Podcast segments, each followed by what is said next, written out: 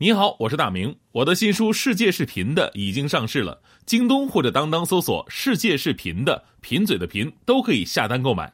感谢您一直以来对我的支持，愿这本书能让您收获更多快乐。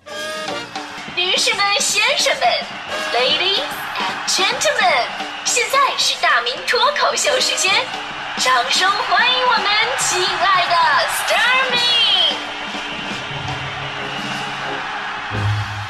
好，欢迎各位来到今天的大明脱口秀，我是大明。呃，今天呢，咱们说的是你为了吃饭啊，排过多长时间的队？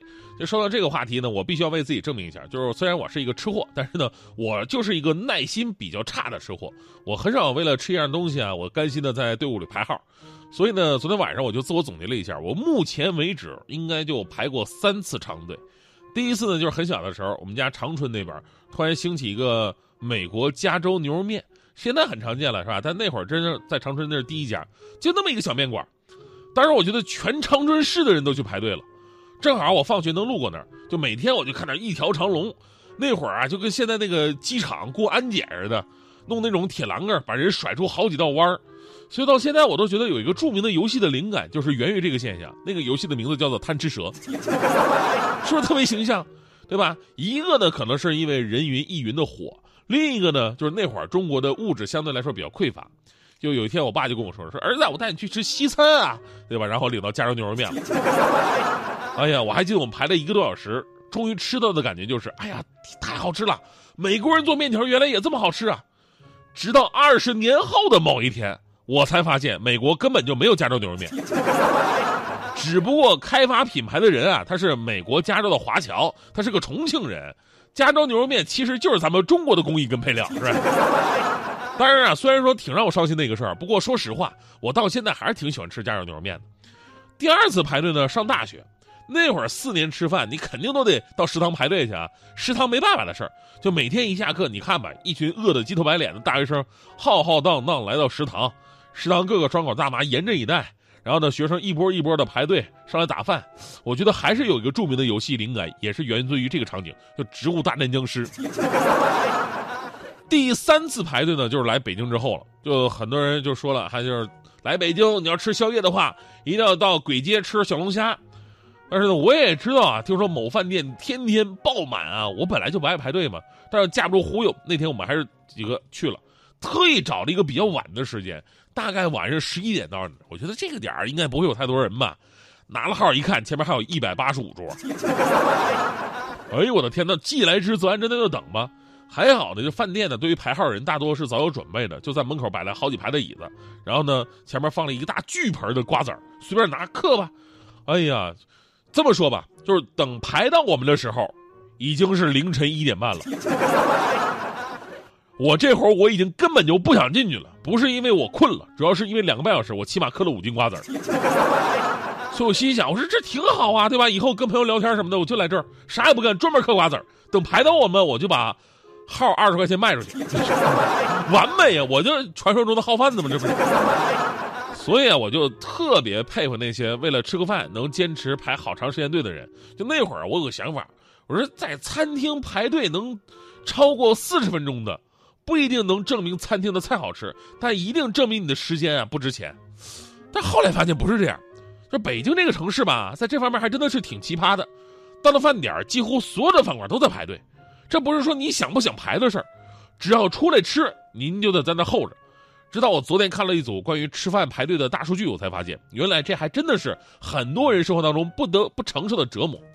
大数据显示，消费者近一年外出就餐的频次是平均每周五点二次，平均每次的排队等位时间接近十九分钟，而消费者从到达餐厅在这排着到吃完离开，平均的时长是七十分钟，那么平均排队的时长已经占据整体用餐时间的近百分之三十了。那根据这一数据呢，一个人一年。花在吃饭排队上的时间就达到了惊人的八十六个小时，你听着真的挺恐怖啊！你想想，一年你有三天半的时间啥也没干，就在那吃饭排排队的，是吧？而排队的具体时间来看呢，北京还不算是最猛的，上海、广州、杭州成为单次就餐排队时间最长的城市前三名。其中，上海呢以人均每餐排队二十三分钟，居全国首位。从耐心上来看呢，就是女生啊更适合一名吃货，因为女生在去年吃饭这件事上比男性能多等三个小时。所以说，说实话，我看到这个数字，我就想问一个问题：就是以后咱们家里的厨房是不是可以拆了，当卧室啊或者书房什么的？反正我们都出去吃或者点餐吧。而且呢，你想，这只是在吃饭方面，您需要消耗排队的时间。你干别的事儿也要排队啊，对吧？你去银行啊，你去这个办手续都得排队。我说实话，我排队我都排出经验了。排队最高兴的不是前面的人越来越少，而是后面的人越来越多。排队最伤心的也不是说前面的人一直不动，而是排在你旁边的人越走越快。我不知道大家伙有没有听说过一个墨菲定律哈？这个墨菲定律呢是这么一个意思，呃，是一个特别悲观的神奇的体验。以前呢有一个墨菲叫墨菲的空军上尉，他有一个经常会遇到倒霉事的同事，就什么倒霉事都能让他碰到。然后呢有一天墨菲啊就跟他这个根据他同事的这个倒霉程度，总结出了一个墨菲定律，就是啊。如果有一件事儿有一定几率被弄糟，那么如果这事儿让他去做的话，他就一定会弄糟。简单来说呢，就是中国那句古话：“人要是倒霉，喝口凉水都塞牙。”墨菲定律呢，看似很玄幻，但是用在排队上是非常现实主义的，肯定每人都遇到过。就是当你排这边的队伍的时候，你会发现其实旁边的队伍移动的比你要快，但是如果一旦你换了一排队伍，你刚刚离开的那排队队伍就开始比这排移动要更快，所以啊，就是真的排队会让人特别烦躁。如果这时候有人插队，你就会暴怒。那天我在那排队等着吃饭呢，结果一个女士上来跟我说：“啊，帅哥，能让我插个队吗？我我好饿哟！”当时我眼睛都红了，我说：“你说什么玩意儿？有种你就再给我说一遍。”啊，那那能让我？我说不对，上一句啊，帅哥。那然后我离我让开了，里边请啊。哎，所以说现在无论是吃饭也好，还是办其他什么事儿，就排队呢，也算是一个苦衷了啊。就看似每次不多的时间，但是加起来还真的挺让人触目惊心的。这也是为什么我们总是说，哎呦，大城市生活往往效率会特别低的一个原因。不过呢，咱们说互联网如此发达的年代，其实啊，服务体验完全可以通过数字化互动做得更好。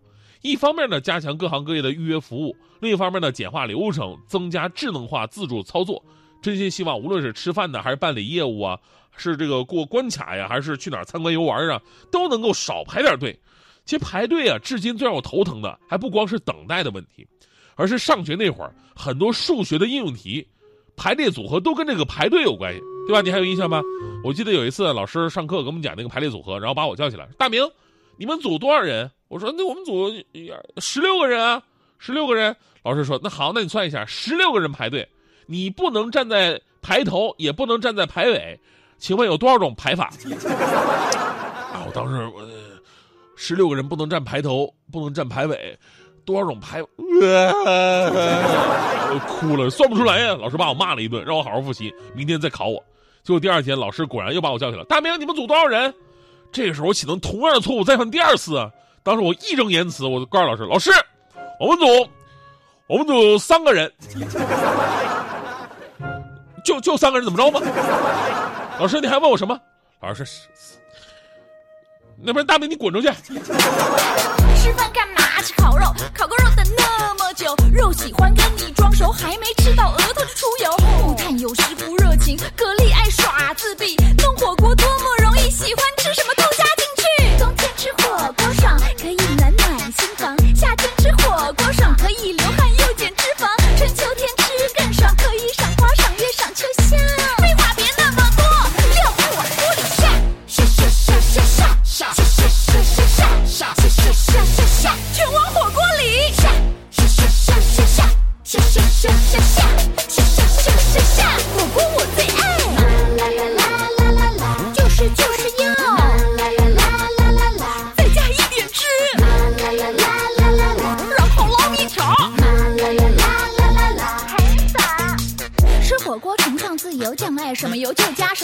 醋酱油麻油吃不下，还有人帮你加油加油。花枝丸、牛肉丸、贡丸，所有的都来锅里玩。猪肉、牛肉、羊肉，妈妈说吃肉肉才会长肉肉。看着汤头表面气泡噼里啪啦，等不及拿筷子准备，给我消灭它！有时吃太辣，